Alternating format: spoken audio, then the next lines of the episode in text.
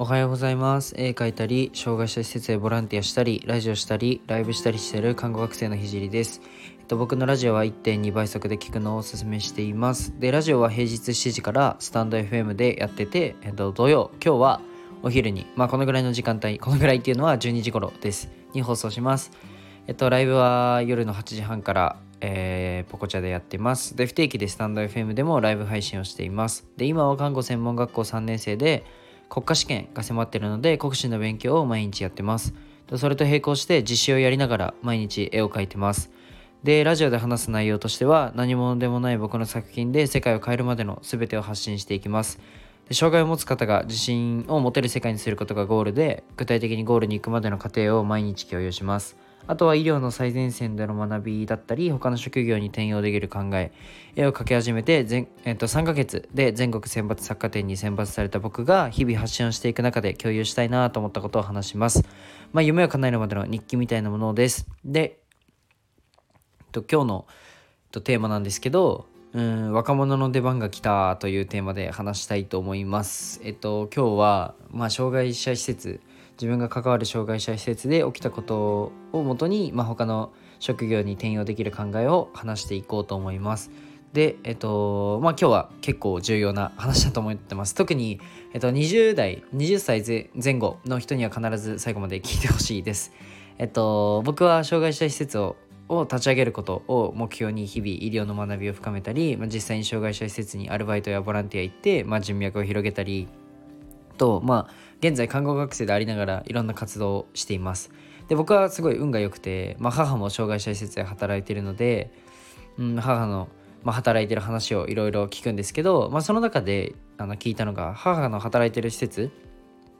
で、えっと、利用者さんから許可をいただいて、まあ、許可を得た上であのインスタグラムに投稿を行うという活動を、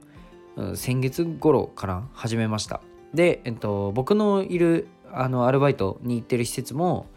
あの利用者さんにもちろん許可をいただいた上であの Facebook に写真と、まあ、文字で投稿したりと、まあ、SNS の活用が増えてきました。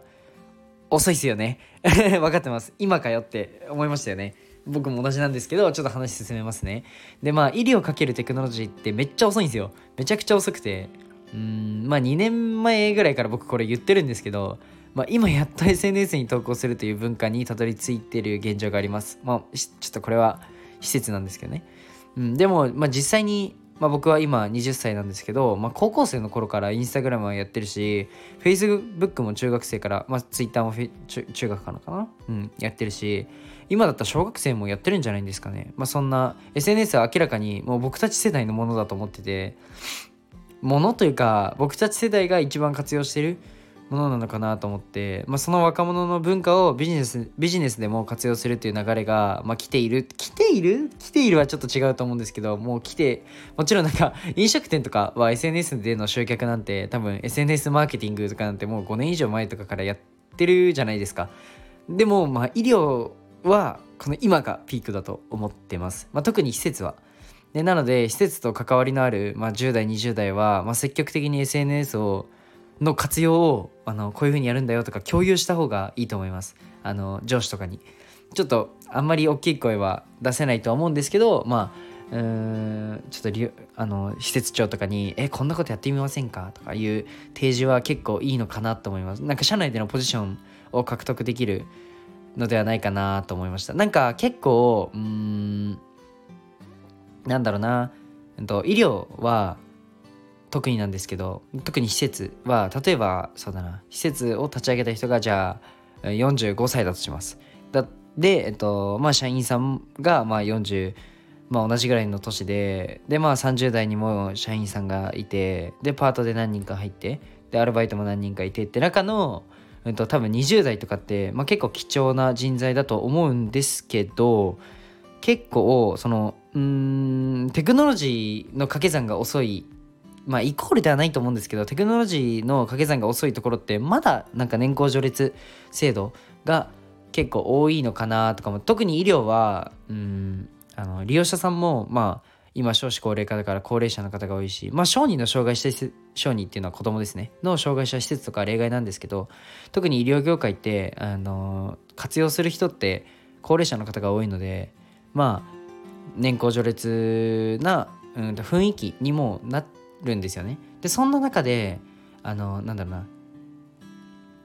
そのテクノロジーと噛み合わない部分がすごい多いんですよ。で医療はその時代の進みが遅い分本当時代の進みが早いテクノロジーとは本当に噛み合わない部分が多いんですよね。でもそこの架け橋になれる年代がいるとめちゃくちゃ強いなと思いました。で実際看護学校で、えっと、まだ記録がそのレポートは、うん、と紙で手書きだったり出席確認を紙でやったり今まあ大学とかってえっと、もうスマホみたいなパソモンみたいな感じでピッてやってもう出席確認とかすると思うんですけどちょっとあの友達が行ってる大学はそうなのでまあそういうところが多分多いと思うんですけどあデータはないので何とは何とも言えないんですけど多分そういうのが多いと思います。で実際もう電車も切符ってなかなかいないですよね。うん。で電子機器とかがすごい進んでてってなるなる中でまだ出席確認を紙でやって反抗してみたいな。めちゃくちゃ時代遅れなんですよ医療って。でもそれに、まあ、経営陣はその気づ気づけてないことが多くてそれがなんかいい悪いではなくてなんだろうな年齢から来る文化の違いで気づけないことがあるので逆に僕たちは年齢から来る文化で気づけることっていうのはあると思うのでそこって結構今の僕たちの年代、まあ、最近の若者はとか多分、うんとまあ、言われるじゃないですか。僕も言われるんですよ。言われる。うん。でも別にそれが悪いとか、えー、といいとかではなくてまあ僕たちのその強みを現場でしっかり活かせるっていうのも、うん、これからすごいなんだろうなテクノロジーとの掛け算が生みわな、えー、と組み合わさる分、えー、と僕たちが活躍するなんだろうな場面とかっていうのは多くなってくるかなかなっていうふうに思ったので共有しました、まあ、この年代だから気づけるっていうのは圧倒的に強いのでまあ皆さんも身近なところでかなんか活用できることがあったら、うんとまあ、見てみて活用してみてください。で、今日はここまでにしたいと思います。なんかちょっと生意気な感じに聞こえたら申し訳ないです。でも、うんと、実際、その、まあ、もちろん30代だから気づけること、40代だから気づけること、どの年代が敵とかじゃなくて、その年代に気づけることを組み合わせた方が良くなるじゃないですか。組織っていいところで、えっと、いいところを掛け算しまくって、どんどん数字を大きくしていった方が、多分組織としてはいい組織になるんじゃないかなって僕は思うので、年代のその強みっていうのを活かせるようにした方がいいかなと思ったので、えっと、話しました。じゃあ今日はここまでにしたいと思います。じゃあ最後まで聞いてくれてありがとうございました。じゃあバイバーイ。